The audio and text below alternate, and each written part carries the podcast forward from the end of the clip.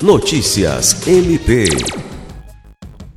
O Ministério Público do Estado do Acre, por meio do Núcleo Permanente de Incentivo à Autocomposição na Paz, realizou no dia 8 de abril a capacitação em mediação de conflitos de 19 professores da Escola Frei Heitor Turini, na Cidade do Povo. O curso foi ministrado pela promotora de justiça Diana Soraya Tabalita Pimentel, que é a coordenadora geral do NAPAS, e pela equipe do órgão auxiliar do MP Acreano, em 100%.